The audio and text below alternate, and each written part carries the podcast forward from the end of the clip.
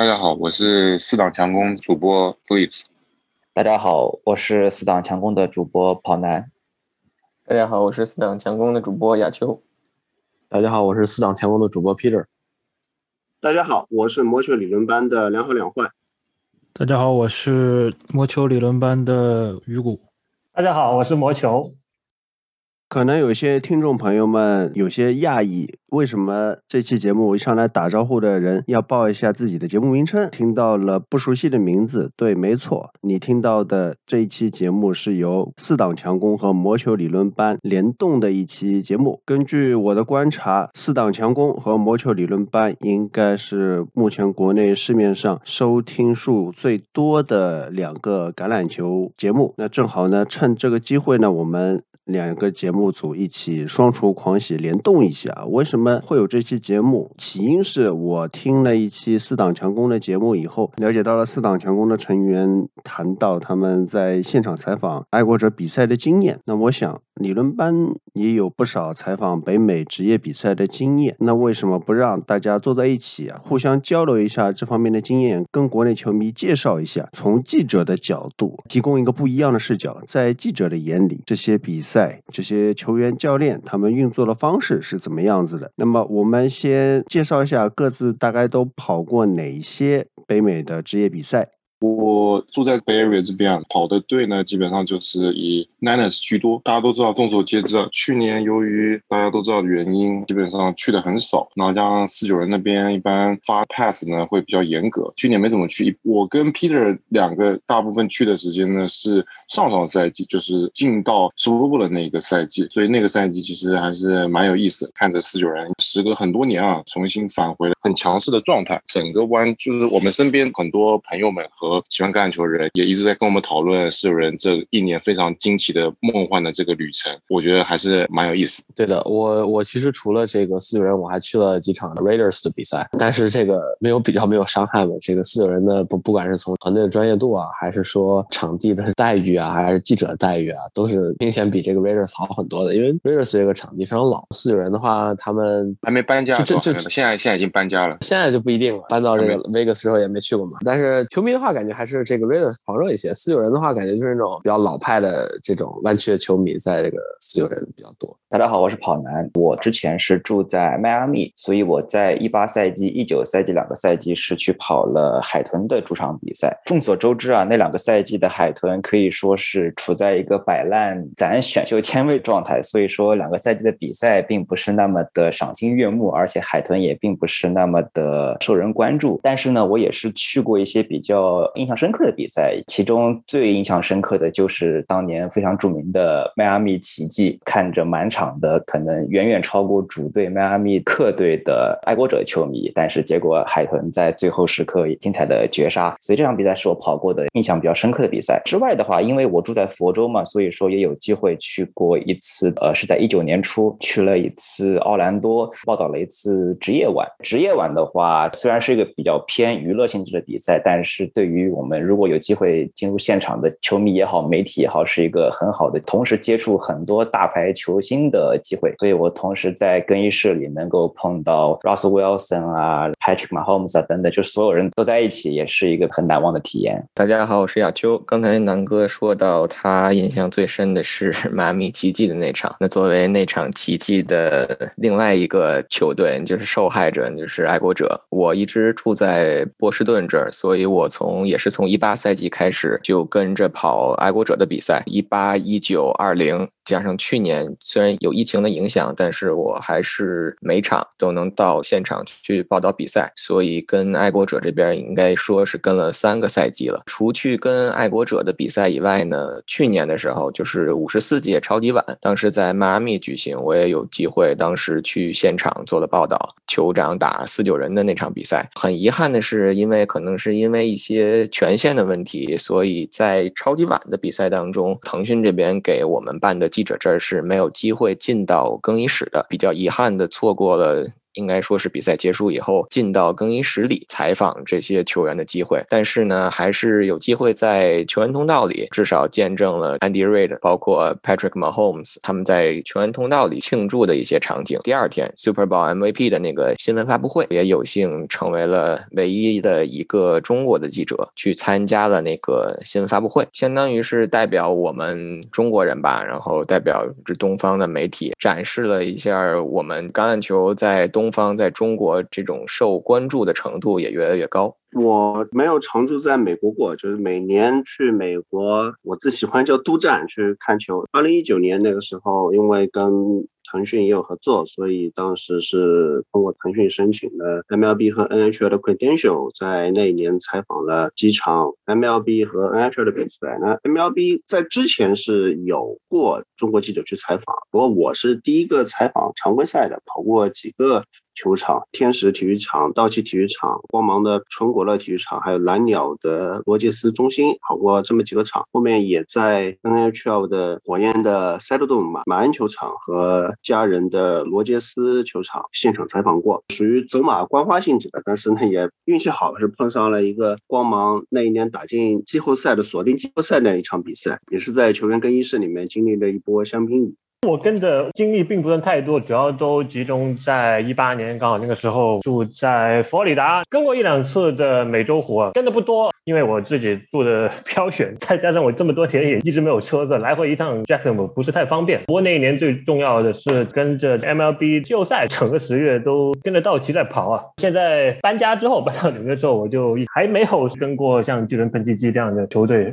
我人是在多伦多，所以基本上就是围绕着多伦多的球队。蓝鸟这边现场的比赛看了不少，但是一直是没有机会以一个记者的身份去更衣室或也好，还是做采访也好。主要就是 NHL 多伦多枫叶这边，一八一九、一九二零这两个赛季，直到疫情中断，我差不多尽量主场能去就去吧，大概去了百分之五十左右的主场。NHL 这边比赛也不少，去了。几十次有着一个足够多的经历啊，这个是 Scotiabank Arena 当年的 Air Canada Center。当然，我也是算是布法罗的全家桶球迷啊，所以布法罗这边也是跑过。Buffalo Bills 比尔这边去过的最出名的一场，应该就是 w o n t e Davis 中场退役那场啊。很不幸，那一场比赛我在现场。但是开车去 Buffalo 加拿大过美国有一个国境啊，在国境线的美帝的 Border Patrol 啊，对黄种人对亚裔不是很友好，所以几次开车去 Buffalo 的体验都不是特别好，所以不是很想再经历那样的体验吧。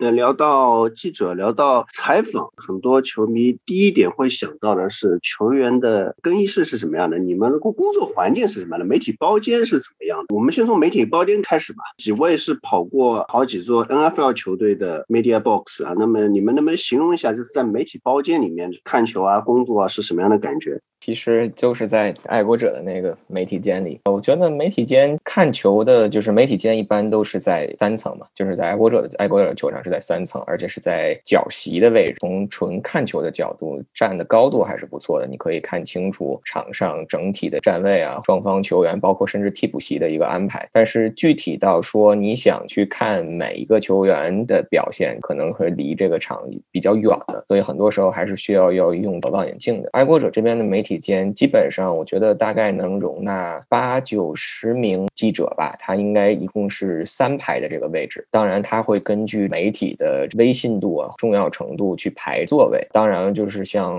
Boston 这边的一些 local 的媒体，基本上都是坐在第一排。第二排的可能就是一些长长跑的。第三排就是像各队的记者，然后包括像 NFL 自己有一些 media，包括 operation 的人，他们会坐在三排。最开始的时候，我也是坐在第三排。但是可能是因为从一八赛季开始嘛，连续三个赛季几乎是每个主场都出勤，所以呢，PR 考核媒体的这个角度，如果你的出勤率比较高，你也不太去惹事儿，就相当于相当于说是你不去违反媒体的规定的话，那其实你你的公信度在 PR 那里的认可度就会提高。那在提高了以后呢，我们在上个赛季也是被提到了可以做到第二排去了。从这个座位上的前移也能证明对中国媒体或者说。对腾讯这边的重视吧。超级碗那次比较特别，待会儿南哥他讲那个妈咪讲海豚的那个更衣室的时候可能会讲到。其实我那次去超级碗，我并没有坐到海豚的媒体间里面。那场比赛因为是超级碗，来自全世界各地太多的媒体，除了那些长跑的媒体以外，其他的媒体都是安排到了观众席上。海豚应该是在球场的一侧端区的一侧临时搭建了大概一半的媒体席，基本上是人挤人的程度。基本上每个媒体都需要电源设备嘛，接线板啊，然后网口的这些东西。从超级碗的角度来讲，从媒体报道的这个角度来讲的体验，其实并没有真正的你在常规赛或者是季后赛去跟一支球队到这个媒体间里要好。其他的我感觉就是可能就是伙食上了。爱国者这边基本上就是自助餐，在一八年进到季后赛的时候会发龙虾卷，因为 lobster roll 在新英格兰地区还是非常有名的，所以当时可能也是为了庆祝打进季后赛发这个 lobster roll。去年成绩不太好，然后直到最后一场了，然后可能也是相当于是一个赛季结束，感谢媒体的贡献吧和支持，然后发了一次 lobster roll。从伙食的这个角度上来讲，可能之后听听四九人的伙食，这相比之下这边就会差了不少。刚才南哥说到超级碗，还有这季后赛。季后赛的话，我和 Blaze 当时去了半决赛和决赛嘛，国联这边的那个已经开始比较挤了，当然没有超级碗这么夸张，但是其实已经比较挤了。之前常规赛的话都是有媒体席，后来就是给我们单支了一张桌子，我们得在很靠外的地方，然后做自己的事情。也是像亚秋说的，我们一般在第三排，然后如果你和 PR 经理关系比较好，就可以到第二排。我一八年当时认识那个人，就后来就比较容易到第二排或者第一排。然后一九年后来换了一个人，然后我和 Blaze 的待遇就突然下去了。整个四有人的伙食来讲的话，还是确实很好。我们比如说感恩节，他有这种现切的火鸡、现烤的，平时也是有这种现做的 omelet station，然后都是对记者开放的。条件来说，四就是应该是最好的。补充于刚刚讲到那前年国联季后赛的时候，四九人报道体验了。我去的那场是国联决赛跟包装工人那场比赛啊。刚刚 Peter 有提到了，就由于那场比赛这记者实在太多了，这个可能是四九人队太久没有打得这么好了，所以记者非常非常给我们安排位置，在一个看不到球场的地方支了一张桌子让大家坐在那边，基本上是看不到比赛的情况，你只能看电视。当然啊，电视肯定是比现场是要有延迟的，所以我当时呢就为了能够更加体验这个比赛，就只能走出媒体包间啊，然后在整个球场里面到处找空位，稍微体验一下比赛，记录一下一些比赛的瞬间。当时来讲，真的还是体验不是特别好。那个晚上，而且那个晚上后来去采访更衣室的时候，就由于已经进了 Super Bowl 嘛，球队整个球员的这个心情是非常非常好。由于是一个人去啊，然后他们这更衣室里面基本上是音乐开的非常的大的情况下，我的个人设备有限，根本是没办法去采访到任何一名球员。更衣室里面所有没有在庆祝的球员已经被像 ESPN 啊、像 CBS 这些非常大的媒体专门拉去单访。采访这种大比赛的体验，应该是说，如果你纯从一个看球的角度来，或者是从报道球场氛围的角度来说的话，报道大比赛并没有报道平常的这种常规赛要来的好。好，那我来简要的再说一下海豚的这么主场。海豚的主场，只要看过上个赛季的超级碗，大家在电视上是能还有印象。这个球场的话，它是海豚和迈阿密大学公用的主场，设施是很豪华、很新的。媒体是主要是分为三个区域，一个区域就是迈阿密本体的主流媒体的常规区域，然后另外一个区域是客队媒体的一个区域。然后我呢，每次去的都是第三个区域，这个区域就属于那种如果打的是一个比较一般的球队，可能媒体不是。很多这边就会随便做一些人。那么如果打的是或者这样的热门球队的话，那因为波士顿地区的媒体或者其他地区的媒体会来很多人，所以说安排的客队媒体区就不够，会在第三个房间里面就多放一些人。我的话，作为一个就是来自中国的记者，其实每次过去对他们来说都是一个很新的面孔，经常会有一些记者还会主动跟我聊天，来问我问题，甚至会问我是不是日本人，是不是韩国人。然后当我说中国人的时候，他们说哇，原来你们中国人也看橄榄球。所以因为自己特殊的身份，被他们当做一个挺新鲜的素材。我之后。后又去过的是奥兰多的球场，叫 Camping World Stadium。那个球场它并不是某个队的主场，它也承办每年的职业晚，以及包括大学橄榄球里的，就是曾经魔球的母校 UF 和迈阿密大学会在那边打比赛。因为在奥兰多，所以就是看着挺破的。不是那么维护的很好。虽然说每年一度的职业晚在那边举行，但是即使来了那么多大咖，那么多全美国的媒体，但是那个媒体室还是比较简陋的。而且因为我去的那年是在下大雨，你就能看到这么一个全国瞩目的比赛里面，然后媒体室里面居然放了很多的水桶，因为它的屋顶是漏雨的，这个也是比较有意思。我的经历不像你们几位有固定地点、固定球队这样，因为我主要是是按照比赛来这样跟吧。大部分跟着比赛，MLB 这边都是季后赛，所以那我们也知道 季后赛是会有多少记者去跟一场比赛。我当年去酿酒人主场在密尔沃基啊，就是国联冠军赛啊，那么去的媒体非常多，球队就为了应对更多的媒体在季后赛里面，所以就特意右外的角落全垒塔标杆下面的地方清空了很大一片看着，然后在那里摆上桌子充当这个临时。记者席啊，平常可能跟球队跟的不多，又或者是不知名，就比较小咖的媒体，再或者是一般的不多的国际媒体啊，在季后赛这种重大比赛里面，就一般都会被赶到这些临时搭建的记者席里面了。在常规赛里面的话，正常的 press box、正常的媒体席基本上是坐不满的，但是季后赛我们肯定是人满为患，所以就只能去外或者这种非常角落的地方来充当记者席了。不过酿酒人的待遇还好一点呢，像杨基他们直接把这个临时记者席搭在秀外野看台的三楼。而且是三楼很靠里边的座位，基本上等于是山顶的山顶。同一个赛季啊，之后我我们去跟世界大赛，因为刚好道奇主场这个球场，因为我在洛杉矶也住了很多年了，所以也整个球场每个方位非常熟悉啊啊。不过吐槽一下，真的可能是道奇球场作为一个盖了也半个世纪以上的一个球场，在中间这么多年，其实硬件也没有说经过太多的翻新啊。整个球场的主媒体室的 press box 是非常的狭小的，可能很多球队 press box 后面会有餐厅，餐厅里面会有。很多的位置啊，像酿酒人的那边餐厅的后面就会有很多位置，但是道奇里面那个是真的很小，餐厅里面只有一排桌子就没有了。所以道奇这么多年一直都只能在主的 press box 的上方三楼看台清空了一大片的区域当记者席，但是那个不是临时记者席，因为那个记者席是常规赛也在用，也是一般关系稍高一点的，或者说是去的不那么多的媒体，一般就往三楼的那个媒体席改了。因为道奇球场的地方实在是非常的狭小，在硬件方面也比不上像洋基或者一些比较新的球场。NFL 这边啊，看亚球这些图片，狐狸堡的记者席是在角落的地方。我称了一下美洲虎的主场啊，他们的这个主场的记者席刚好就正对中线，和包厢的并排，视野和观感效果是非常好。再加上美洲虎这么多年下来，也毕竟是弱队，不是太重大的比赛，基本上整个 press box 是空空如也，一排坐满之后，二三排都是随便坐这样的一种感觉。不好。不好意思啊，魔老师，因为跑季后赛都是被赶到角落里面。那因为我是跑常规赛，所以 MLB 的几个球场去都能做到媒体包间。媒体包间这里有一点是很有意思，正统的媒体包间都是在球场中线位置，就正对本垒板这一块。道奇体育场、光芒球场都是这样，但是在天使体育场。他是跑到角落里面，蓝鸟体育场他也是跑到角落里面。我在蓝鸟的时候，有一个很热心的老记者告诉我说，他也是看我觉得是亚洲蓝的面孔很新鲜，他就跟他聊了几句。其实原来蓝鸟媒体包间也是在针对本垒板，后来呢，他们为了能够卖球迷豪华包间，就把那里改建了，那里是给球迷或者长期的这种大客户花钱包的地方，媒体就赶到角落里面去。他还再补充了一句啊，意味深长。的语气，大家想象一下，结果那个包间改进了以后卖的不好，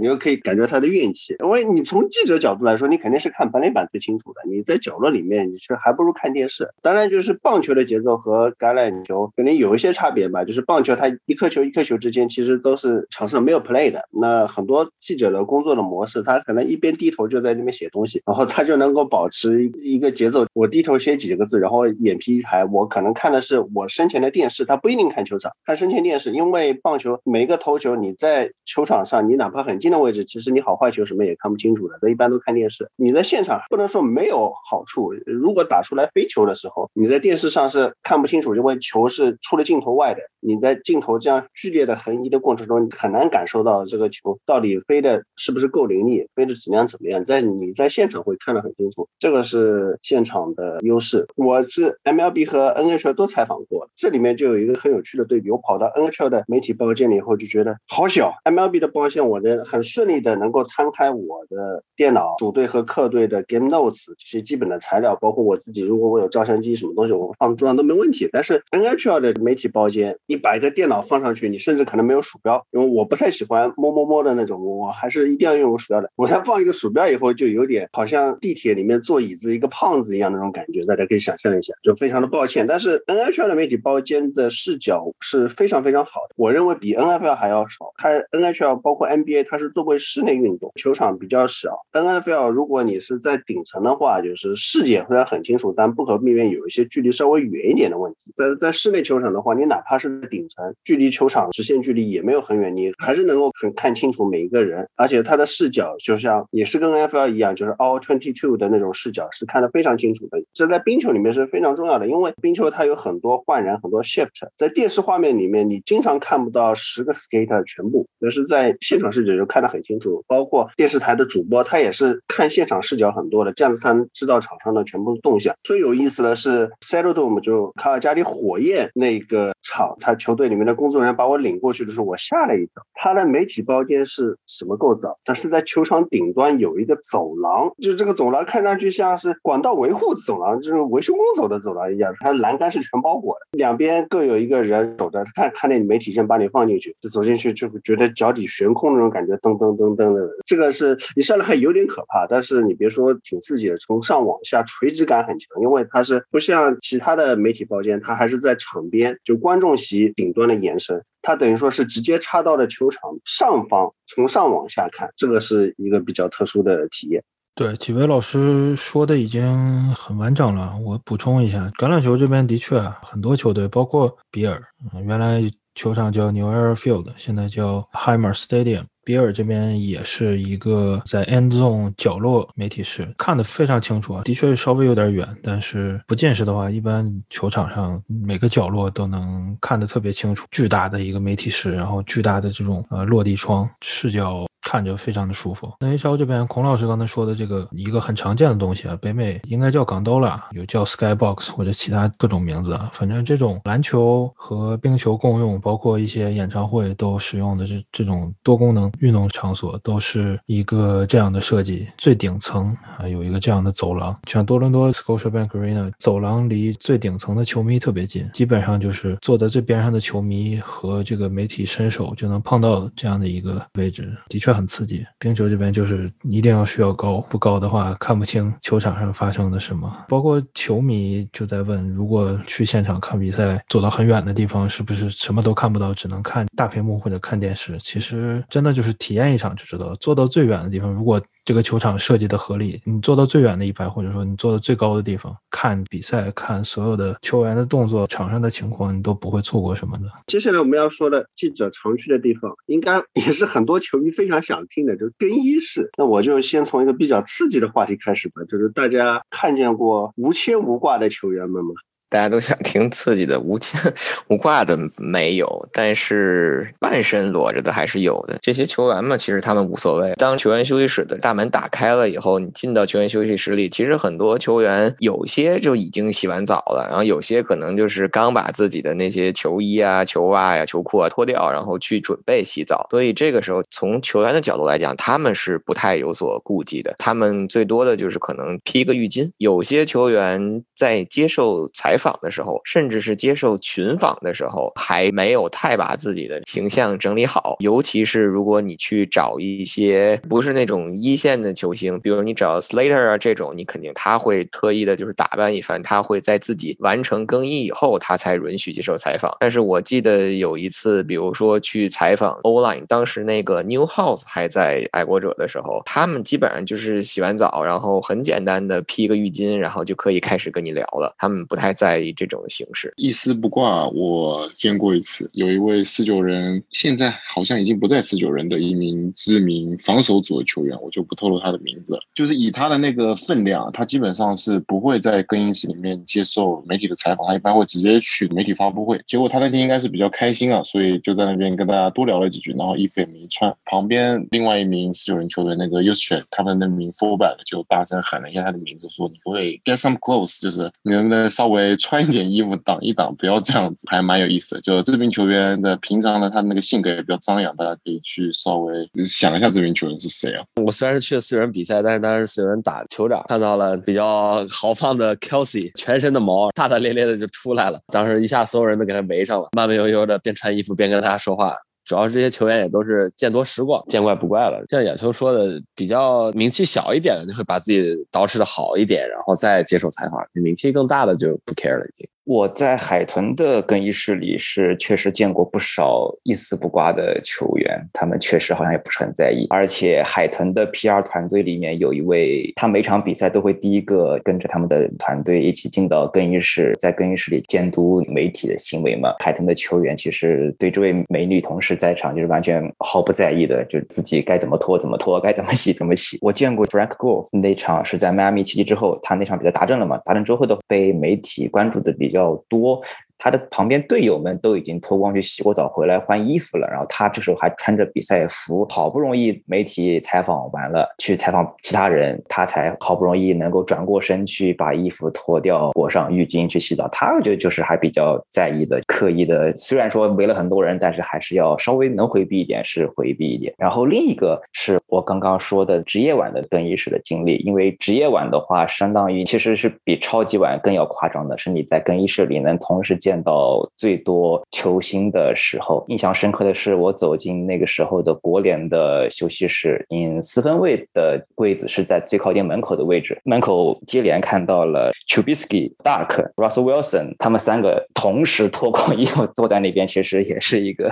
很难见到的一一幅场景了。棒球和橄榄球也差不多，球员他不会真的刻意要裸着，就是刻意要敞开自己，但反正就是我自己该怎么洗怎么洗。一般来说，他走起来的时候，他肯定还要找些东西披一下的。但是呢，他在椅子上的时候，他脱光他换衣服的时候，把整个屁股露出来，他无所谓你边上有没有媒体，边上有什么人的，他就管自己换衣服。但是 NHL 这边区别有点大，这个古老师更熟悉，我让古老师来介绍一下。也不能说是。NHL 区别大吧？真的就是跟球场的这个更衣室设计有关系。因为印象里有些棒球的这种更衣室也是和就是所谓的这个冰球比较常见的更衣室设计是一样的，就是媒体能进到的只是算是更衣室的第一层吧。两排对开的这个球员的座位，大家把这个冰球的护具挂到这个座位上，除了摘护具、穿护具之外，啊，球员平常的换衣服什么的，这个真正的更衣室。是在更里面的，就是说媒体是没有权限去进到更里面的更衣室的，那里面才是球员真正洗澡换衣服的地方。在媒体能去到的这个更衣室里呢，就是一个非常正经、非常干净的地方了。就是球员洗完澡、打扮过了出来，在这样的一个外面的更衣室接受媒体采访。冰球是基本上都是这样的一个情况。橄榄球这边其实比尔这边就就完全不在意了。我已经两个赛季没去比尔的主场了，两个赛季。之前比尔还是这种，到现在也是三十二个球队里名气啊，或者说受欢迎程度最排名垫底的这样的一个球队吧。媒体人数不少，当然肯定没有啊豪门球队那样的这个气势。球员基本上不在乎吧，有些愿意盖上毛巾或者怎么样的，这是球员个人的决定了。很多很多人就是。不在意，就是一丝不挂的去里面洗澡或者怎么样，没有没有人在意。很多球员我都记不清有谁啊，扛着摄像机的媒体啊，什么包括男女记者都在，也没也没人管，就是一个在比尔这边司空见惯的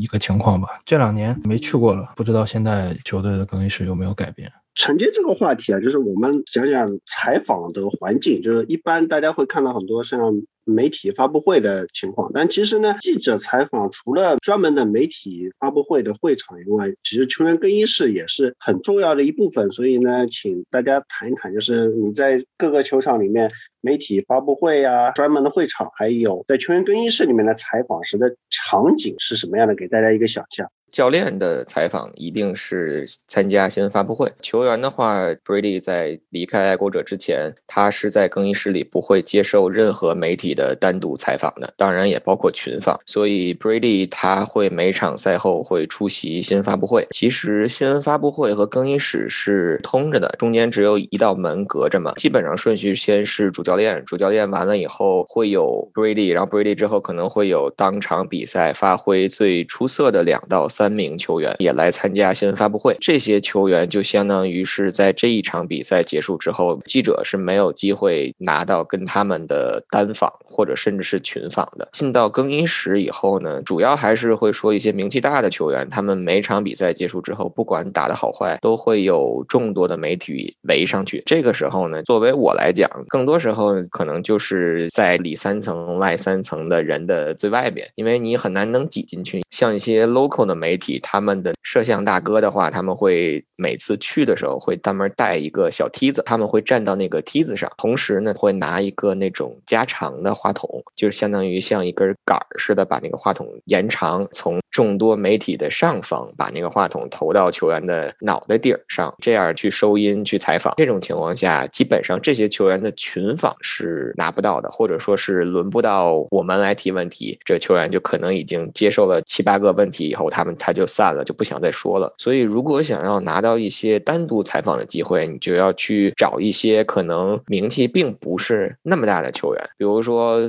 在爱国者，就是除了在防守组这边，之前 D Mac 他有的时候是愿意去接受单独的采访的，但是像一些其他的二线球员，比如说 G C Jackson 在打出来之前，包括 Jonathan Jones 这些人，基本上你在他们洗完澡啊、收拾好了以后，你去找他们，然后说今天能不能采访你，然后有几个问题，他们还都是愿意去接受的。从采访球员的角度来讲，因为去年是疫情嘛，我们没办法去去到更衣室，之前能去更衣室的那个两个赛季。其实我最愿意去采访的，或者说是最愿意被采访的，其实是 Gilmore。大家可能会觉得 Gilmore 的这个球员他很闷。然后不太爱说话，性格非常的内向、腼腆的这种。但是其实每次他在接受完群访以后，去找他说能不能再单独问他几个问题，他都非常愿意去接受。很多的时候，像我们到这更衣室里，可能更多的是先从一两个球员下手吧。采访的时候，他是穿着打扮的很好了，在这个时候你就是一个正常的一对一的这种采访。但还有的一些时候，他们可能就是在椅子上还在换衣服，然后还在收拾。书包这些时候，你可能就要跪下来在地上，或者说是蹲下来，尽可能的把话筒啊凑到他前面去，尽可能的能让他的这个问题，相当于你你去录音嘛，你要去把这个录音收清楚。在更衣室里采访球员，因人而异吧。群访肯定是有，你看哪个球员被媒体扎堆围上了，你就可以凑过去。但是在这种情况下，你不太会拿到提问的机会。但是单独采访的话，你就可以跟这个球员有一个 one on one 的这种单独交流的机会。要不要说说格隆的那个采访？对，格隆他就是大家都知道嘛，Party guy，然后非常的 非常开心。应该是一九年圣诞节的时候，当时他那场比赛打得很好，然后很兴奋。之前在爱国者，Tom Brady 跟 Gronk 他们是不会在更衣室里接受任何媒体的单独采访的。这个可能是一个规定，是一个不成文的规定，但是大家都一直遵守着这个原则。但是因为那天是就圣诞节的过一天，比赛打得又不错，然后他心情又不错，所以在他就是收拾书包以然后要走的时候，我就正好凑过去拦住他，说在中国有很多球迷喜欢你，今天正好又是圣诞节，能不能教你用中文说圣诞快乐，然后跟大家打个招呼？他非常欣然就接受了，应该他也有一定的语言天赋嘛，学了两三遍就学明白了，然后对着这个镜头就说了圣诞快乐四个字。但其实我跟他讲这是 Merry Christmas 意思，但是他真正的说中文的时候他也不知道。但是其实当时在他身边有好多爱国者的球员，因为他们听不懂，不知道什么意思，然后还在那儿嘲笑。这个 Grunk，说你是说的是 说的是什么玩意儿？然后你也不问清楚了，你就去说。亚秋确实因为去了很多次爱国者的比赛，所以说跟爱国者很多球员真的很熟悉了。尤其是大鸡哥 Gilmore，在我们四档强攻中也是亚秋多次爆了料啊，可以说他应该是。Gilmore 最熟悉的一位中国记者了。我的话，我我在海豚的比赛采访，因为经历倒不是很丰富，只是去了那一次更衣室，反而是在职业晚的更衣室里，倒是有一个比较难忘的机会，就是因为当时职业晚的话跟普通比赛不一样，就是他赛后是没有发布会的，不需要去记者发布会，所有球员都是回到了更衣室去换衣服，然后接受媒体采访。我当时晃了一圈，问了一些人，也跟着别的媒体记者去群访了。一些人，然后最后准备走了。当时更衣室其实媒体已经不剩几个人，然后球员很多人也都换好衣服准备离开。我当时觉得意犹未尽，还想再找个人问一问，拍一点视频。到门口就发现了 Russell Wilson，他其实已经换好了西装，包也装好了，准备起身离开。我还是上去跟他说了一声，打了招呼，就说我是来自中国的记者，能不能问你几个问题？他反问我一句：“你是中国的？”我说：“是的。”他立刻就说：“好，等一下，马上就把衣服整理。”一下发型也梳了梳，跟我说 OK，然后开始拍吧。他我觉得是那种非常知道你媒体想要什么的，因为我们也知道 Russell Wilson 跟中国也来了很多次了，碰到中国媒体对自己的商业方面的影响，所以即使他要准备离开了，他也会欣然同意我的邀约。他非常知道中国球迷需要听什么话，该问候的问候。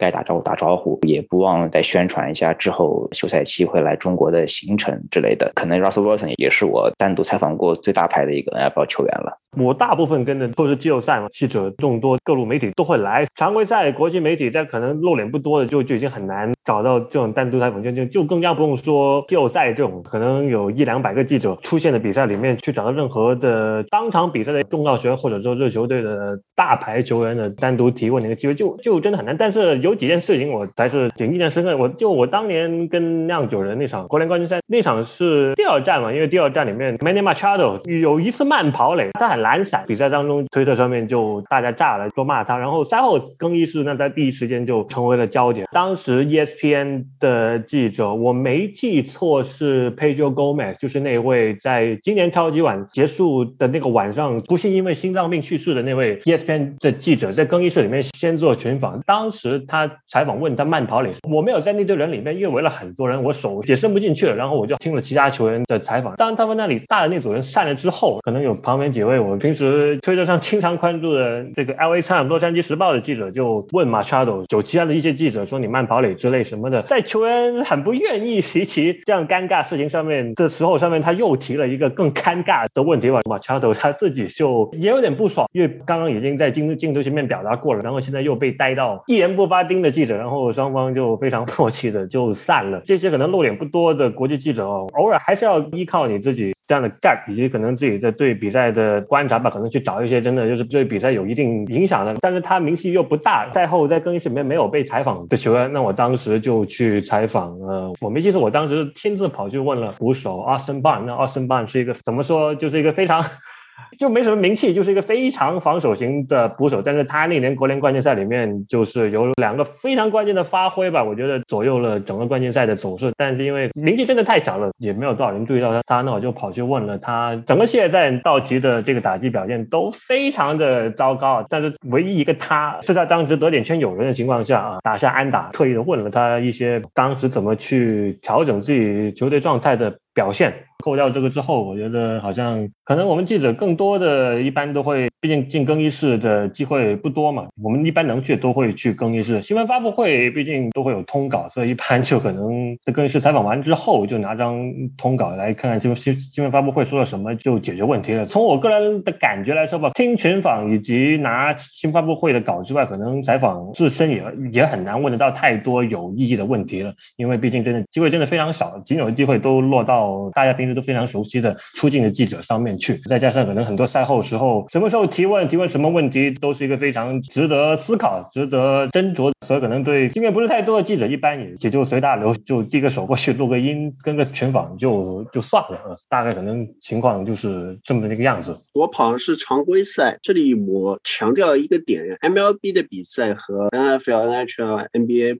不一样的地方在于，它的常规赛场次非常多，一百六十二场，在六个月里面打完，就基本上是每天都有，所以它的采访形成了非常强的流程性的。但其他联盟也会有，在 MLB 里面会特别明显，赛后的更衣室里的球员的群访一定是这样的，就是一场比赛下来，有哪些球员被采访，是球队的 PR 事先会通知他们，就这个不是媒体决定的，这个是球队的 PR，他会根据当天比赛的情况就安排谁谁谁，哎。你今天会被采访，而且采访的顺序都是排好的，差不多从头工、二等工、三等工、四等工，差不多三到四个人，最多五个人，事先会点好名。那么在采访的时候，是所有的媒体都扎堆在一起。那么我像这种国际记者，而且是不是固定驻场的，偶尔临时来客串的，就只能跟着大家跑。基本上就我以光芒举例吧，就是第一个。问问题的人是球队的地方电视台，就是 Fox，现在叫八零了，就 Fox Sports，他先采访。第二个呢是坦帕湾当地的人民日报，形容一下就是 Tampa Bay Times，当地的人民日报记者采访，就相当于是视频记者、电视台记者，然后是文字记者。这两个人问完，差不多能问的问题已经。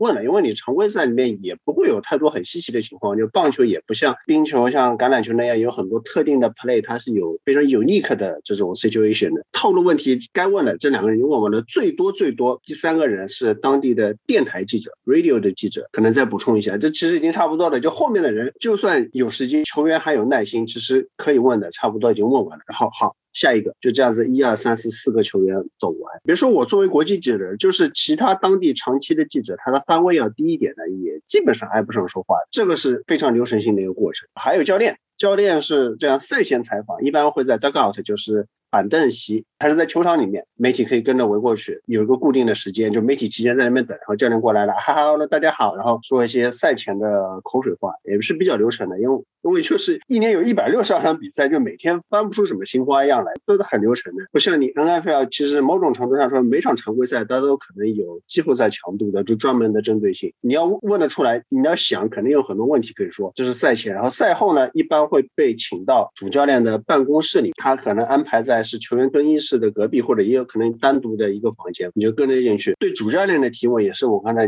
讲的，是按照媒体方位来的，电视台、文字记者、电台，这个是 MLB 里的情况。然后 NHL 里面，等会古老师再补充一些。就我觉得和 MLB 最大的区别，或者说跟 NFL 里面有个区别，就是他的球员也是不是随便全部都会接受群访的，一般也是每场比赛会有几个人比较重要的人，有首先是队长，就是球衣上挂 C 的，因为他是作为有有点是球。员当中的有 PR 职能的，就是这也是他作为队长的职责之一。队长会采访，然后当天比赛的重要的球员会接受采访，可能是轮流出来。就比如说其他人先进去更衣洗澡，然后呢，队长汗津津的，就是他的护具冰刀已经脱掉了，身上还穿着内衬，满身是汗，然后接受一下采访。然后呢，他差不多问完了以后，后面有谁已经洗好的出来，然后这个洗好的人可能是穿着 T 恤、穿着拖鞋出来的，然后后面还有人是他已经打扮好了，一身西装，领带都扎好，皮鞋。称量，头发感觉都梳得很干净了出来，但是呢，他们有一点是非常要命的是，他们出来的节奏啊，不是说你完了完事了再来一个球员，就像 MLB 啊挨个球员采访，他不是，他是一个人，他可能已经讲了他百分之七十的，下面一个人已经出来了，所以你作为记者在这个环境下采访，你要审时度势，你要想我要到底要采访哪一个人，我的录音笔、我的手机对着一个球员，然后我这边还要再看边上来了个谁，然后在那边想，我是不是要甩掉这个，感觉有点像渣男一样，我。要不要甩掉现在这个球员，去跑到下面一个球员凑到他边上？所有的记者都会这样做，就是大家都是左顾右盼。如果你把一个球员你留到最后的话，可以会提到一个单独的问题。这个就是对于比较陌生的深的记者来说是一个优势，就不像你在 MLB 的话，国际记者群访里面肯定轮不到你提问了。但是在这种环境下，你只要愿意守着一个人到最后，你肯定能获得一个单独的提问的机会。他肯定还会很 gentle 类的，就是等所有的人问完以后才会离开。呃，对，NHL 这边。最主要的区别就是孔老师说的这样，一般来说都是所谓的更衣室，就是更衣室外的这个更衣室，球员来接受采访的地方。当然，这个和是哪支球队有很大的关系。像枫叶这种球队，基本就是媒体体验，北美可以说是四大联盟垫底这样的球队，它是基本上很少会有两个球员同时出来接受采访这种情况，有，但是很少。几场比赛可能能能见到这样，除非是欧洲球员。就是要么是说俄语的，要么瑞典语、芬兰语这样的球员，有这个当地的记者过来的话，那也得提前跟球队的 PR 打招呼，那场比赛球员才能提前出来，在所谓那个更衣室的侧面接受一个专访。这样，大多数情况下，你要说英语的话，那基本就是得一个一个人来。孔老师刚才说的这种，一般对队长是每场比赛都会出来说话的，进球的人一般可以期待一下，然后门将是百分之百会出来的。除此之外的。话有的时候就是 P.R. 也不太确定，呃，应该叫谁出来啊？这种情况，P.R. 会直接来问记者：“你们想要谁？”记者们叽叽喳喳说：“要这个人吧。”然后 P.R. 自己进更衣室去把这个球员给叫出来。的确，等的时候有的时候挺慢的，有时候等着等着等不及了，记者们就提前跑去新闻发布会去听主教练发言了，或者是自己已经提前回去写稿了，或者 有的时候球员太久不出来，P.R. 也会建议要不换个人，换个谁出来，然后。再点名，NHL 基本是这样。当然也有球球队，就是小球队的话，更衣室里无人问津的情况，就是大家坐在这个座位上自己换护具，然后记者随便就可以凑过来这样情况。就包括枫叶的这个客场，提到一点就是不是一定要去主场，你要想去客场的更衣室，随你便的，客场那边就冷清很多了。你要是想想救到一个球员专访的话。成功率还是很大的，这点就和橄榄球的更衣室差不多了。你要是想和特定的一个球员说话的话，你提前进去时机合适的话，你基本就能谈得上。胡老师这里提到了，我也想起来，对，是我前面这个也忘记说了，NHL 里面他主教练他也是会有专门一个新闻发布会，所以就如果你在球员更衣室里面等的久的话，有可能会错过主教练新闻发布会。不过那次的话，是因为 PR 对我很照顾，他告诉我，哎，这里要开始，还带我去，因为有些球场里面它的结构弯弯绕绕的，就是你才去的人不是很好找。就老实说，我现在我都没有记住这路怎么走，你让我再去一次，我已经忘记了。有有些球场就真的路特别难找，就有些球场它的可能设计比较新，它的结构比较简单，媒体包间啊、记者食堂之类的路很好找。棒球还有一点是刚才也是忘记提了，是在就赛前热身的时候，他会在球场上面，就大家电视里面会看到他在做打击练习啊。这个时候有些球员可能在场面就比较闲，但是呢，你要察言观色一下，就是他高兴不高兴。如果他在忙，或者说他其实没在忙，但是呢，他不想这个时候被媒体盯上，就看你察言观色的本领了。这个时候你搭理他也没有用的。但是呢，有些球员就是，反正我闲着也是闲着，就是他就当跟你聊天，特别是碰上比较开朗型的这种球员，甚至于像我记得有一次威利亚达米斯，他还跟我抛媚眼，就弄得我，我不知道他是说，哎，你是不是想采访？来采访我吧？是就直接跟我发邀约的，还是说单纯一个友好的表示？MLB 里有很多拉丁裔的球员，拉拉美人就特别奔放，他们他们的奔放，他们的开朗和美国黑人还不一样，比较好相处。然后，但是有一些球员，你是千万就不要碰，甚至于说我是那次在洋基的移民批啊，都特别还告诉我说，Judge Aaron Judge No Judge Judge，你就千万不要想着去碰他，你你可能随便逮个小喽啰去跟他套话，我也不管你。但是 Judge 是我的宝贝，千万不要碰，他们会有这样特殊的保护。那么聊完前面这么多，就是跟球员近距离接触啊这些内容，可能有些球迷就觉得哎很兴奋了，记者采访是不是比较愉快的体验，能够很近距离的接触到球员，然后问很多你可能心里面非常想问的问题啊。但是刚才呢是可能整个采访当中比较有意思、比较愉悦的部分。但是我们下面要跟大家讲一个残酷的现实：记者在比赛日的一天是怎么度过的？如果这个东西听完以后，你们可能就，我觉得大概有百分之五到六十的人可能会打消，就是啊，我要去做记者采访的念头了。觉得你说百分之五十到六十都保保守了。我觉得可能如果真的体验一次下来的话，如果真的没有这个热情想去做的话，可能百分之八九十的人都会去 drop。就是拿 NFL 来说，一场三个半小时、四个小时的比赛。看似只有四个小时，但其实作为一个记者，然后从出家门，然后到真的回家门，就是到回家，基本上我觉得保守说要十个小时，夸张点说或者多一点的，可能要十二个小时。我可以给大家举个例子，比如说。下午场的比赛，一点场场的比赛，我基本上或者说作为记者，我相信南哥、Blitz 还有 Peter 基本上都是会提前两个小时就会到这个球场。那么也就是意味着一点的比赛，你可能十一点左右就要到这个球场了。然后就是正常的这个比赛的流程，我们就可以把它省略过。然后比赛结束之后，你要去参加新闻发布会，然后你要去更衣室，然后你还要等这些球员洗澡什么的。可能在这个结束以后。要在更衣室和发布会又要待上一个小时，甚至一个半小时。回来了以后，你可能还要去整理一下你刚才采访的内容，尤其是你在有单访的这个机会。同时，你还会等这个球队的 PR，一般会把新闻发布会的通稿，包括球员在更衣室里如果接受了群访的时候，爱国者这边是他会有四到五个 PR 在更衣室里面跟着这些球员做群访，所以这些球员群访的这个通稿，他们也是会打印出来的。所以，如果你要在等这个球队把这些通稿印出来的话，基本上在赛后又是两个小时的时间。所以，如果大家简单的就加一下，赛前提前两个小时到，比赛是四个小时的时间。赛后可能你还要花两个小时再去进行采访，这就八个小时出去了。然后如果说你要想第一时间去写这个新闻的稿件，就是趁着你对这个比赛还有一些记忆，然后趁着你的这个你所有的这些认知还都比较新鲜的时候，你去写，可能又要花出去一到两个小时，这还是算快的，所以很轻松，十个小时就没了。然后。最痛苦、最最痛苦的一点，其实不是下午场的比赛。其实我是非常喜欢去下午场的比赛，因为下午场比赛，我可能晚上八九点正常就能回家了。那最痛苦的就是夜场的比赛，因为大家想象一下，八点半的夜场，然后六点左右可能你要到球场，但是比赛结束以后，比赛结束了就大概十二点了，然后你再去进行一下我刚才说的那些流程，可能一点一点半是打不住的。那你再去写稿啊什么的。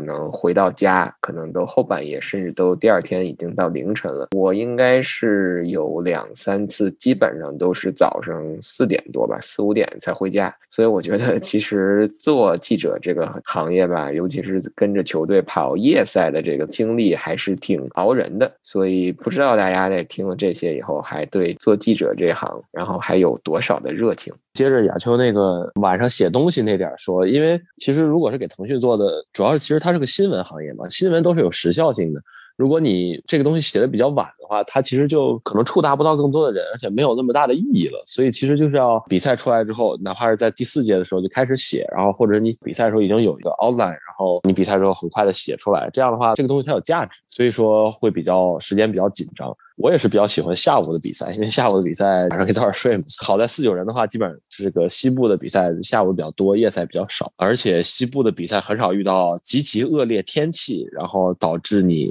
比赛极其的漫长。然后这个极其恶劣的天气可以让南哥来讲一下。我当时去的海豚第一场比赛就是一八赛季的。揭幕战，海豚主场打田纳西泰坦那场比赛创下了一个记录，就是 NFL 历史上耗时最长的一场比赛，应该总共打了七个多小时。它是东部时间下午一点场的比赛，然后最后离开球场的话，已经是周日夜赛已经开打了。因为正常来说的话，一点的比赛可能三点半就结束了嘛，结果那场比赛几乎翻了一倍的时间，原因就是因为九月。月初的迈阿密嘛，还是处于一个飓风季。然后那天有了很多次的雷电的警报，然后因为海豚的主场周边是比较空旷的地区，所以那块是如果有雷击的话，肯定是一个重灾区。所以当时也是因为害怕雷击，结果比赛暂停了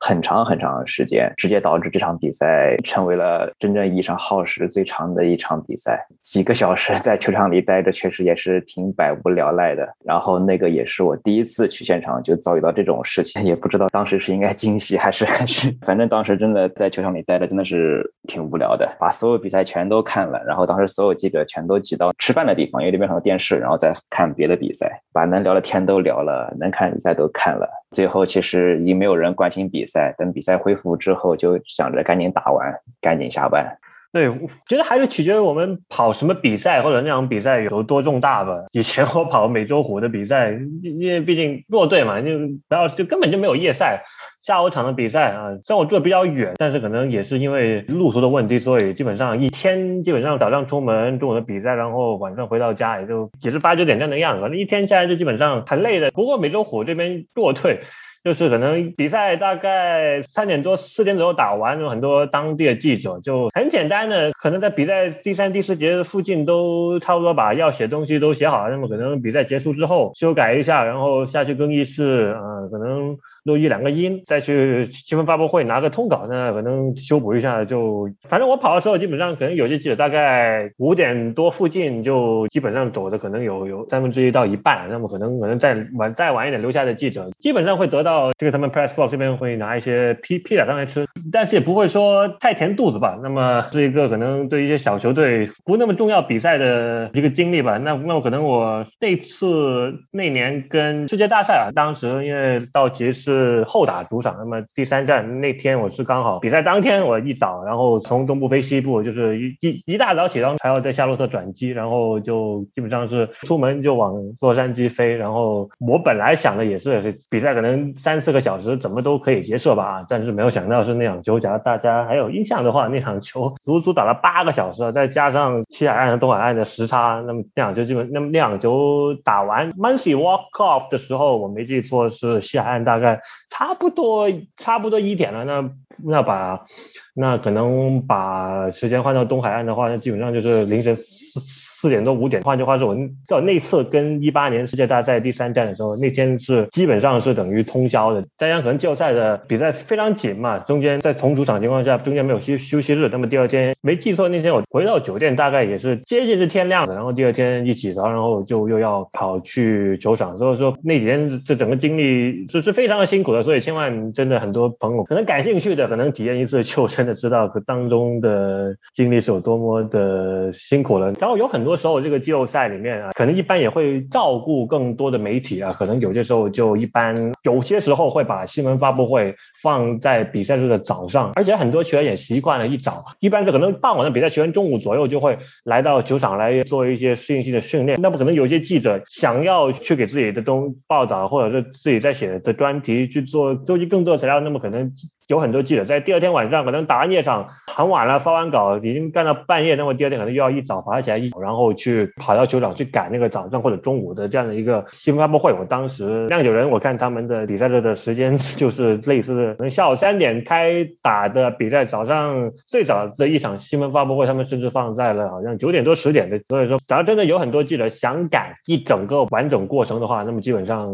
可以说是可能他们跟比赛的那几个晚上基本上是没可能。能有有太长时间的睡眠的啊。就回想起那年世界大赛第三站啊，我想起那年就我们回到酒店快天亮的情况下啊，我还没记错的时候，那天西海岸早上六点到七点，当时的这个 Ken Rosen 啊，他就在一大早，他我觉得他也是那天晚上没睡，然后就赶了一篇稿子出来，就马上就发出来，然后我的手机上面就刚好看到，所以说比赛日下来就是一个非常连轴转的这样的一个过程嘛，尤其是对于跟季后赛的一些记者来说，嗯，对我也能想象，就是大家跑 NFL 夜场有多辛苦，为什么？因为为 MLB 基本上都是夜场，大概算一下，如果我到球场也需要一个小时的话，我差不多两点钟得出门。为什么？就两点半得出门，因为四点半他会开放球员的更衣室，就是赛前你去接触球员的，就是包括这个和 Onfield 一样，是这个时候比较的宽松，就是碰上球员高兴，你可以获得一些接近于专访的机会。但是很多时候也要看，那如果你要四点半能够去进到更衣室的话，那你三点半差不多得。到了，你还多少还需要一个小时？你是不是得事先做一些准备嘛？你可能到球场以后再看看有没有很多一些更新的消息，就不然有些东西如果你不知道的话，你去找球员会很傻，是吧？那。所以也就是你两点半得出门，三点半到球场，然后四点半到球员更衣室，然后包括赛前教练的采访，然后这些事情走完，剩下时间五点半，五点半这个时候，当然腾讯这边是不要求啊，就是如果说有很多当地的媒体，这个时候他一般是写赛前报道，文字记者的话，或者说他视频记者，他等于说赛前的短片，这个事情你差不多得忙活一小时吧。就如果而且我觉得这样子已经是挺快的速度了，嗯，尤其是对文字记者来说，都写。稿子都是你自己一个人写，也是电视台，你还有后后台去支持。这个是是一个小时忙完，是不是已经六点半了？然后六点半的时候，比赛开始是七点零七分，差不多。你只有半个小时的时间去吃饭，稍微休息一下。所以媒体的这个食堂，就媒体餐厅设置的位置就很重要了，就在媒体包间后面，这样子能够方便节约大家时间。这基本上所有的球队也是这个媒体餐厅和媒体包间是连在一起的。包括我觉得最好的是多伦多蓝鸟那个。啊，虽然当地的记者是跟我抱怨，就是他们把位置换了，但是换过以后，新的位置设计非常好，但它等于说是把餐厅和媒体间是整合在一起的，所以你到后面就是说你可以对着电视一边吃饭，这个什么，甚至是你到后面去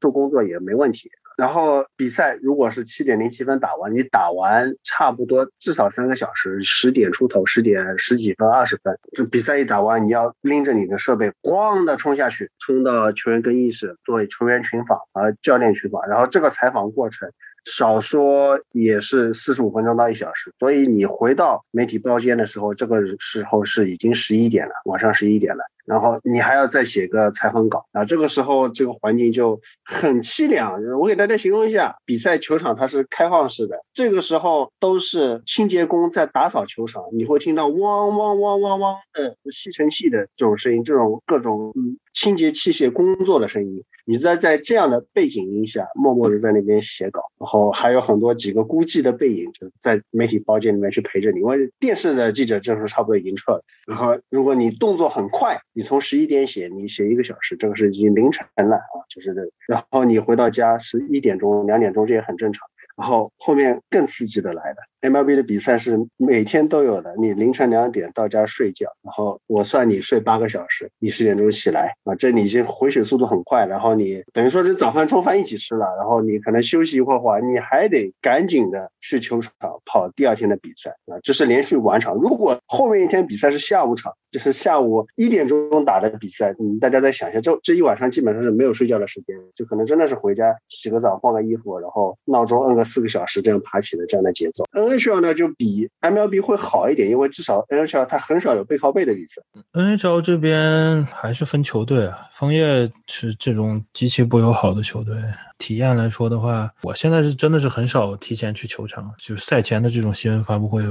我是完全不参加的。首先就是看地理位置了，多伦多的球场在市中心，基本上都是晚上七点的比赛。啊，你要提前一个小时到的话，六点到你 在市中心开车，在多伦多这种地方开车呢是极其痛苦的。平常半个小时的路能走出一个半小时来是很正常的。然后开到市中心，这个球馆没有地方停车啊，你要么停到一个稍微远一点、稍微便宜一点的这种公共停车的地方，要么就是离球场最近的 event parking，那就价格就非常贵了。这个钱，好的球队会直接。给记者发这个停车证，然后出趟专业的这个媒体应该也会给记者报销的，但是我是没体验过，我的我所有的停车都是自费的。去了球场，你说枫叶的糟糕体验继续啊，就是没有饭吃的 credential，你的媒体证不包括你这顿饭的，你要在那吃饭，你还得自己交钱，所以一般我是直接带着东西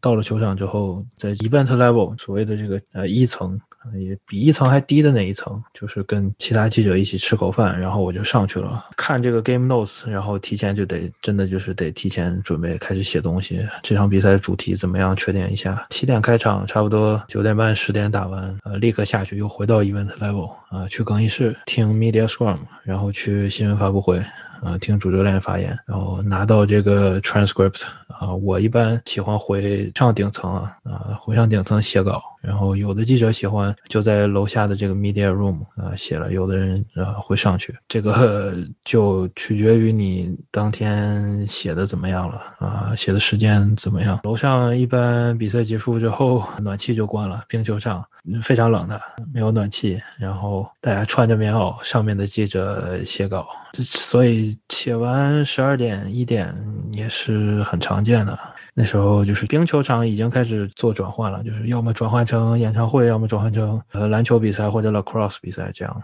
一边看着底下的这个球场的员工施工，一边写稿，感觉是非常独特的。全职的记者的话，那他们的写稿速度、码稿速度是非常快的，他们得赶紧回家，要么是写完稿交了稿睡觉回家睡觉，要么是。呃，上他们的这个 radio 就是 post game，比赛之后的这个节目，继续要聊比赛或者怎么样啊？像我就是写完得赶紧回家睡觉的人，所以。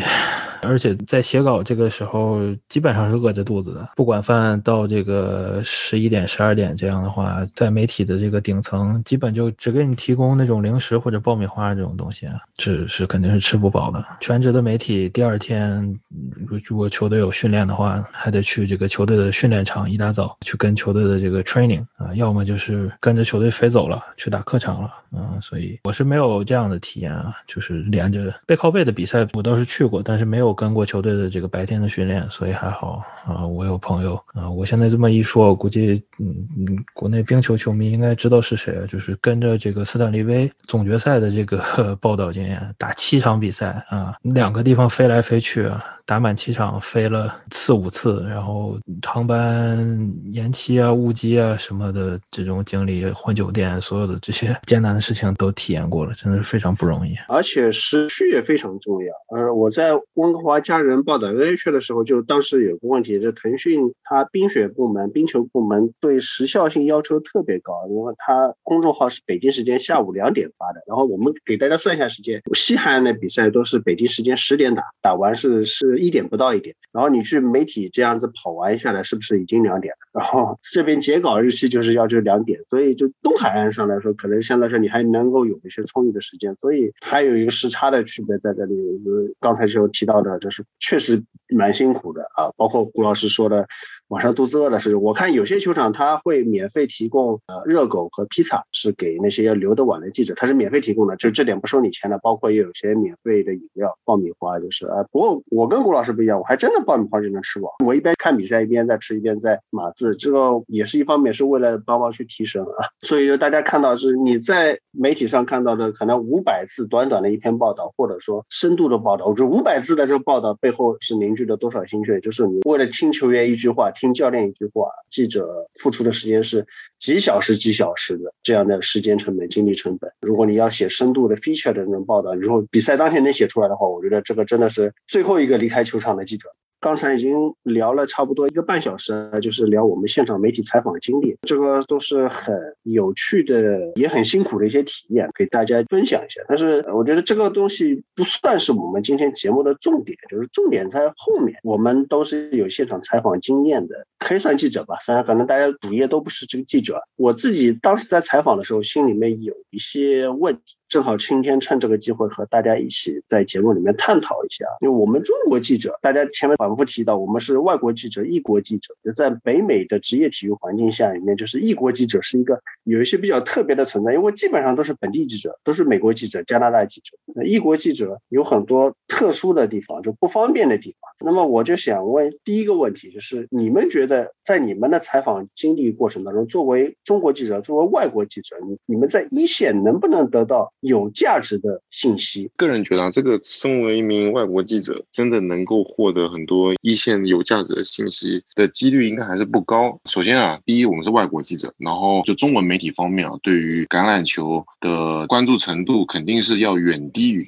啊，应该说，他对于橄榄球、冰球、棒球这三项运动的这关注程度，肯定是要远低于英文媒体的，所以他们可能从原生来讲，就会对我们比较，应该说没有那么看重。那些球员也会这么觉得。另外一方面呢，还有当然就是更多这些我们没办法去接触到更多的球员，所以采访方面。就会更加的，加之我们本身每一个人基本上都是业余的嘛，啊，我们平常有自己的工作，然后那些很多大记者呢，一般都是能够在礼拜一到礼拜五，他们都会有去时间去写稿啊，去更多的去挖新闻，他们有更多不同不一样的这个新闻源。就举个例子，就是说我之前在采访有一次四九人比赛的时候，然后 Richard Sherman 嘛，他一般是新闻发布会，他不一般不会在 locker room 进行联访的，然后他那天他没有进行联访，然后他就是跟另外一名比较。大牌的记者，湾区地区很大牌大牌的记者，他们就在聊说，哎，我们下礼拜三、下礼拜四，呃，我去你们那个训练地方找你，然后到时候我们再进行一个专访。所以我觉得，身为国际媒体，应该还是比较难获得一些比较有用的信息。但是我记得这个亚秋他之前跟着那个呃新英格兰佩奇的主页军啊去采访爱国者队的时候，呃，应该说得到了不少 Bill Belichick 的一些垂青吧，应该说，大家可以分享一下这方面的经历。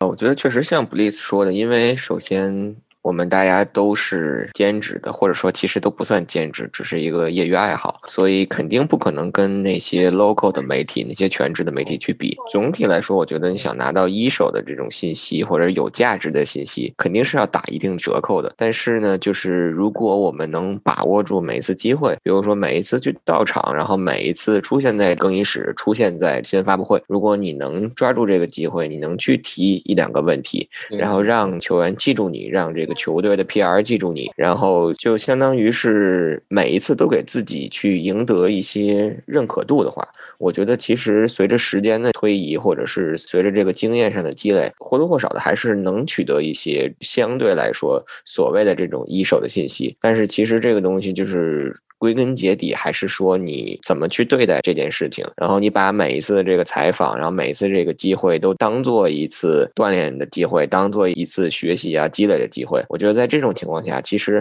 还是说可以去得到一些信息的。因为说句实话，就相当于是如果你去尊重这个运动，然后你去真的去投入进去，然后你提出一些很多有价值的问题，那作为球员也好，作为教练也好，甚至包括球队的 PR 也好，他们也会基于与你相对应的尊重。那在这种情况下，其实很多的时候，球队来讲是愿意去扩宽自己球队的影响面的，不仅仅单纯在本地，他也想去扩展一些海外的。那在这种情况下，你如果去跟他提一些合理的要求，然后合理的请求，我觉得在很大程度上都是会去满足你这个需求的。我讲一个经历吧。我去天使体育场那次呢，就是在媒体包里面得到一个很深刻的印象，就是他常驻媒体，他的桌子上都会有一个牌子的，我是什么样的媒体。有很多日本媒体，大家都能明白，是因为大谷翔平的关系。但是我去的那天，那个一九赛季尾声，大谷正好是膝盖动手术，他已经提前关机了，所以很多日本媒体他的位置干脆就没人，就只有一个日本记者呢。后来我就跟他聊了一下，其实他的情况也属于已经预定好出差了。他们很多日本媒体的记者，他也不是说常驻在这里，可能是轮换性质。就这个记者可能他也不是专门跑棒球，也不是专门跑哪个国家，就是那个时候正好轮到他，没办法，他就过来。过来以后也很无聊，就比赛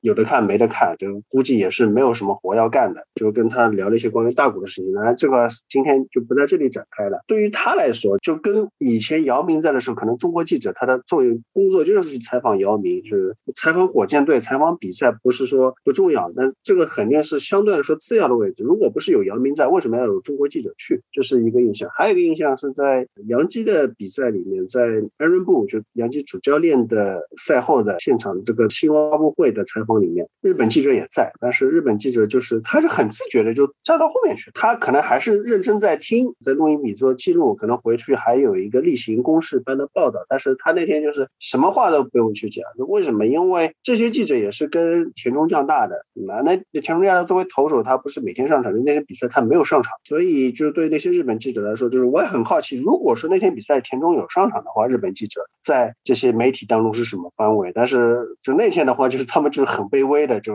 很识相的就在后面听就好了。今天跟他们没有关系。就如果说就是有中国的球员在，或者也许谷老师能够说一下，因为 NHL 里面很多国际球员，有很多国际的记者，他至少有一个所属的球员在那里。有球员在的话，那当然你作为中国记者，你是得天独厚的，就是你语言上的优势，而且球员本人就是肯定也是更愿意和家乡记者去讲一些多的东西，是吗？他可能和当地记者讲的也是比较例行公事一点的，因为毕竟比赛这种项目，虽然说每场比赛有每场比赛的情况，很多问题问法也一样，打法也是一样。就是如果没有中国的球员在，那你中国的记者跑过去，确实意义也不大。就我就看那些日本记者，他们已经够熟悉了，也有很多其实也是驻场记者的，就是日本球员那天不上场，他们就没事情干。从这个角度上来说，其实我也很同意前面两位提到的，是在绝大多数情况下，就是甚至于可能这么会说，有点像在否定某种程度上在否定我们之前做的那些工作一样，就是你跑过去好像没有那么的必要，你就直接把 transcription，你直接把媒体已经发布出来网站的东西直接翻译一下，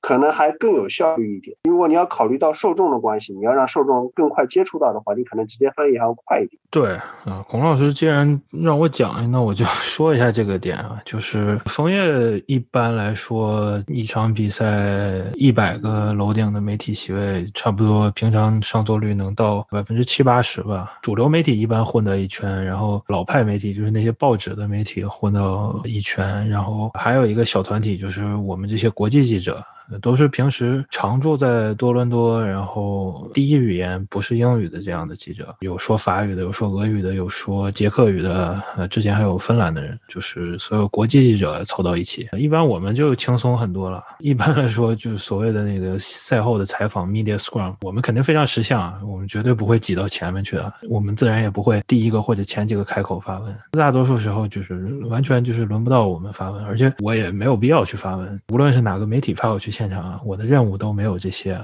呃，有的话另说。你肯定是要给这些全职的媒体、主流的媒体去让路的。我觉得很重要的一点啊，就是一定要先和 PR 处好关系，跟球队的 PR 打好关系、打好招呼。无论你要做什么，就是一定要职业一点，就是 professional。然后孔老师说到这个点，深有感慨，就是他们那些其他语言的媒体，俄语媒体、捷克语媒体、法语媒体，就是基本上每场都有球员可以让他们去 focus，可以让他们去，无论是写文章也好，还是只是做视频的这个采访。或者怎么样也好啊，他们都有这个关注的点。就有的时候就是好像他们能约到采访，我还能在更衣室里，我也不需要 去听 media scrum 里的采访，我就直接去帮他录像去了，就是他帮他做一对一的专访去了，兼职一下摄影师这种情况。呃，就像一个呃捷克语的呃姐们儿，她这边如果因为枫叶这边其实有几年没有捷克球员了，他一般就是只有客场有捷克球员的时候，他才会来，要不然的话，他他看比赛是没什么意思，他只是冲着他自己国家的这个球员来，所以这一点上的确也可以说是有一些羡慕的。但是，像我要是如果真的需要专访的话，我跟这个球队的 PR 关系好，像我这种就是一个赛季主场能去二十多场的情况，就是也算比较熟了吧。当然，枫叶这个队就是事儿多啊，哪怕就是真正的这个全职媒体，他们也拿不到在更衣室采访的机会。就是你要是想要约得一个专访，想要了解到一些深度的别人带来不到的这种信息的话，你就得是在 off day。就是不是比赛的日子里，然后去训练场啊，这样的话有一个一对一采访的机会。这样的机会就是来自于你跟球队 PR 啊良好的沟通，然后构建的一个良好的关系，展现出就是国际记者一样是非常职业的，然后像大家一样都是想来啊认真做报道、做新闻的。这样的话就会更有机会拿到有价值的信息吧。谷老师提到这一点，我觉得很重要，就是这些球队或者说联盟对于中国来的记者有没有重视，或者说特别的关照，因为中国对于他们来说是一个。比较特殊的存在，它是比较巨大的未开发的市场，然后又没有中国球员在。各位和 PR 接触的时候，就有没有觉得你是中国记者的身份，他会对你有什么特殊的看法吗？或者说还是无感，就觉得哎，你也只是一个国际记者而已。在迈阿密的话，确实因为球队可能完全没有考虑过中国的市场，而且本身他在美国的受众其实也就局限在南佛地区，所以说。让他再考虑更遥远的中国市场，他可能确实也没有这个打算。所以我跟海豚的 PR 沟通的时候，他们也就是把你当做一个普通的外国记者，也没有说有什么特别的关注。然后我曾经也沟通过，想做一些额外的东西，就跟爱国者学习嘛，多做一些能贴近国内观众的素材。但是海豚方面对此也没有给我什么回复，所以可能不知道四九人或者是爱国者那边可能会好一点。四九人这边也不是有任何特殊对待，就是也觉得你是一个。普通媒体甚至可能还不如一些本地的，因为人家比较熟悉。当然，这个我觉得就像之前大家说的，就完全看这个 PR 人员的这个心态。之前一八年的 PR 人员就很好，很好说话，所以就是很多事情比较好办。一九年后来换了一个比较严格的，就费劲一些。嗯，我觉得，但球员这边还是很多还是很喜欢国外记者的，然后会跟你多说一些，这个倒是还不错。对，接着 Peter 刚才这个说，先说球员，我觉得从球员的角度来讲，其实他们对中国或者说是对这种国际的媒体还是挺有兴趣的。比如说，我记得去采访 Edelman 的时候，你跟他说是来自中国的记者、中国的媒体，然后他就特别愿意就接受这个采访，因为他当时已经都收拾完了嘛，已经要走了。但是你说我们说是来自腾讯的、来自中国的媒体，他就说 OK，那我们就赶紧开始吧，然后就很乐意的去接受你的这个采访，然后去回答你的问题。然后至于 PR 的这个角角度，我觉得是。因球队而异的吧，每个球队可能不同。从爱国者这边角度来讲，我觉得一方面他们自己有开发中国市场，因为他们有一个可以说叫爱国者的中文的社交媒体，然后但是具体背后这个怎么去运作的，这个我不太清楚。但是从这个角度来讲呢，就是他们是认识到这个，或者说意识到中国市场了。但是你说他真的想把中国市场开展有多大，这个我不敢去妄下这个结论，或者说我觉得他并没有太想去把。这个市场做大，但是呢，爱国者的 PR 我觉得还是非常的专业的，就 professional 的。我去第一个赛季一八赛季的时候，当然很正常，就是把我当成一个国际的媒体，因为也是第一年来，从来没有出现过这样媒体。到了一九赛季的时候，也就是去的第二个赛季的时候，因为第一个赛季你常去，就是我老露面嘛，就像我刚才说的，你的出勤率，然后你提问，然后你遵守这个 PR 制定的这些规则，在你这些都做到的情况下，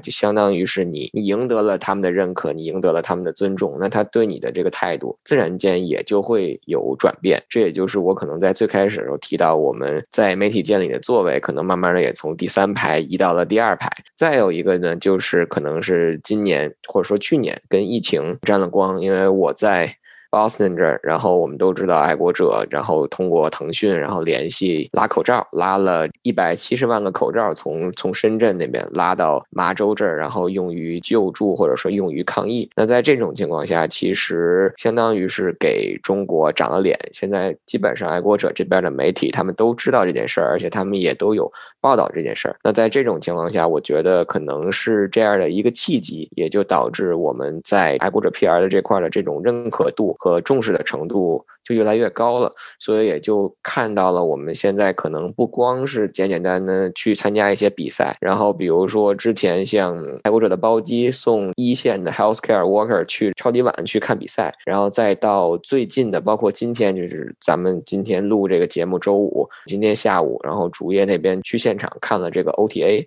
然后之后我们可能如果有机会的话，可能还会去 mini camp。我觉得这些东西可能是我们在最开始做的时候是不太敢去想的，但但是呢，就像我刚才说的，可能是通过你这种不懈的这种努力，或者说是你在遵守他的这种最基本规则下，然后。展现出了专业的记者的这一面，然后你赢得了他们的认可。那在这种情况下，可能他对你的这种认可度，或者是对你的这种好感就会越来越多。他就可能不会简简单单的把你当成，然后你只是一个国际媒体，你只是一个来自中国的媒体这样去对待了。就亚秋刚才提到的，跟爱国者这边的，也是我特别想要做一个联动啊，因为我希望理论班这边就是可能以前没有听过四大强攻的听众能够了解到这个事情。这个我是非非常羡慕的，因为你们问我常住在中国嘛，就是你有机会在常驻一个球队，然后能够和 PR 就是沟通好，包括就是说像给 Bill Belichick 这样主教练留下印象，这是一个很宝贵的例子。但是就我就非常可惜，因为我没有常驻，等于说我说我去的球队比较多，但是都是走马观花，没有什么机会去建立很深刻的联系。但是，但是也算是我运气好吧，或者说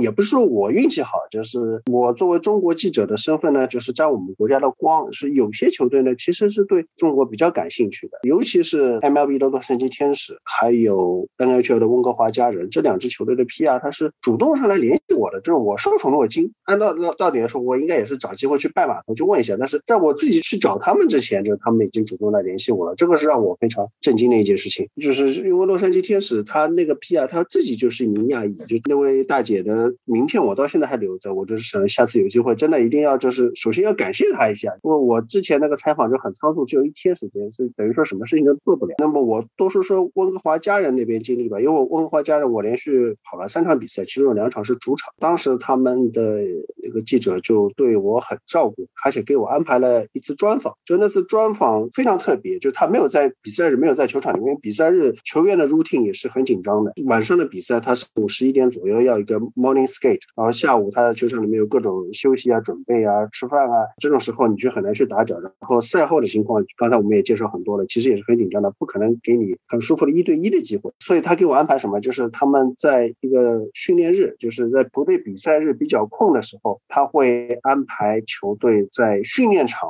做一个针对性的训练，就是连续有休息日的时候，他请我去训练场，然后训练场训练完了以后，加任队长 Bo Horvat 他等于说写好了，给我做了视频的专访，而且。他允许我提很多比较专门的问题，就是有些是套路问题，就跟中国相关。就是本来温哥华是有很多华人的城市，然后温哥华家人他就很重视中国市场。呃，如果熟悉 NHL 的球迷，熟悉北美体育球迷都知道，温哥华家人基本上是四大联盟里面最早庆祝中国春节的球队，所以他其实知道有中国生肖这个概念。当时就给他问了一个问题，就是你知道接下来是哪一年吗？是的，就是大家可能听了会觉得有点笑，是吧？就是怎么那么老套？但是其实他。他是真的有这个概念，然后就讲了一些套路问题，然后再引申下来。有些问题呢，就是特别是针对中国球迷，当然我说的可能大家听了又要笑，就是比方说中国很多新球迷常见问题，我看不到球怎么办？基本是是一波新球迷都要会去提这个问题，就是非常 stupid 的，老实说。但是我觉得那个是对中国球迷有意义的，就是你去让我去问包浩发的这场比赛你觉得怎么样？那场比赛打的感觉怎么样？就球队最近战术是什么样？就是说这些问题谁换谁都可以问，但是就是。如果由他本人来告诉中国球迷，哎，其实你不要慌，就是说比赛节奏虽然很快，但是呢，你找到球场上的 park 是有窍门的。这点上来说，我觉得是就我能做的事情。如果跑到美国去，跑到加拿大去，就是如果我去采访和比赛直接相关的时候，我不如直接翻译其他记者现成的东西，效率更快，成本更低。但是如果我能问到这些东西，就是给一些中国的球迷看到，哪怕中国的受众不是很多，就 NFL，我认为棒杆兵这三大联盟里面，NFL 现在是最多的。棒球可能是看的人。没有那么多，但是打的人现在是很多，冰球是少少一点。但是如果能够有这样的一些直接连通球员和中国受众之间的任何形式的采访、视频也好、文字也好，我觉得这个价值就非常大。但这一点 基础上，还真的是是多靠温哥华家人，他球队特殊的，他对中国真的很支持，真的很 support，很照顾。能让我有这样的一个专访的机会，然后在 MLB 的一些球队里面也会请他们说一些，就是说鼓励中国的球员的话，就比如说像我采访那个捕手 Travis d a n o 的，就会就是教教有什么捕手的窍门啊，就是那他们很乐意回答这个问题的。但是因为我问的可能太唐突了一点，或者说对于他们来说这个问题也没有什么很不是说不走心，就是他们可能就随口就回答，就是你要成为一个好的球员，你要喜欢棒球的话，你要 work hard 啊怎么样，要不能放弃，大家都会去这样。回答这些问题我也问了很多，然后 MLB 里面最宝贵的一次采访经验，这个我要感谢古老师，这个是他帮我想出来的，就是这个我本来也不知道，多伦多蓝鸟的游击手 Bobby Shett 他有八分之一的中国血统，然后就以此为切入点，古老师专门写了一个采访稿，但是呢，因为他没机会去蓝鸟主场，所以呢，就是我用他的采访稿和多伦多的蓝鸟的 PR 就做了沟通，就这点上我感觉啊，就是加拿大人好像脾气好一点，比美国人好沟通一点，就是如果光芒或者道奇的 PR，我觉得就。没那么好脸色给我看了，然后他看了这个采访稿以后觉得哎，这个非常有意思。但是他特别帮我去守候了 Bobby s h e t 就当时的情况是，我在球队更衣室里面待了一个小时，然后在球场的 dugout 又大概等了半个小时，然后最后是就是 PR 跟我说，我帮你约了 Bobby s h e t 的时间，然后呢，但是呢，就是本来我准备是在球员更衣室里面采访他的，但是呢，Bobby s h e t 没来，然后呢，其实是个老先生了，他后来跟我说，哎，抱歉，就是说他临时去录像室看录像学习了，但是我们记者和媒体，你肯定不能。去打扰球员的 schedule，就是他当天没有什么变化，我们只能去等。然后鲍比森又到场上去做热身，去做一些小的 drill。那我就在多高边上等。然后那个 PR 呢，他也耐心的陪我等。就为什么？因为他已经预见到了鲍比森他把这个事情给忘记了。但对球员来说，他没有任何故意的，就是因为他事情很多嘛。他跟他说了一句，他没想起来。然后鲍比森他要走出去的时候，那个老先生叫住他，Hey Bob。然后鲍比森他就是看见老先生看见我，然后他拍一下大腿，他知道自己把事情搞砸了，他把媒体。给忘了，后来就很愉快的接受我一段采访，而且我很欣喜的发现，就他有八分之一的中国血统，他对这个很重视，这个是让我有些喜出望外。就我做好的最坏打算就是是有八分之一中国血统，但是呢，离我已经很远了，也没有什么特别的。可能我很担心他，其实最后说出来是很敷衍的，就没想到他对这个经历是很真诚的，就是有很深的印象，因为他八分之一血统，他的外公是香港去巴西的中国移民，他是跟外公接触过的。虽然外公现在已经走了，然后他还记得在外公的房间里有很多中国的书法，对他有很深刻的印象，所以他血统里面中国的部分是对他是很重要的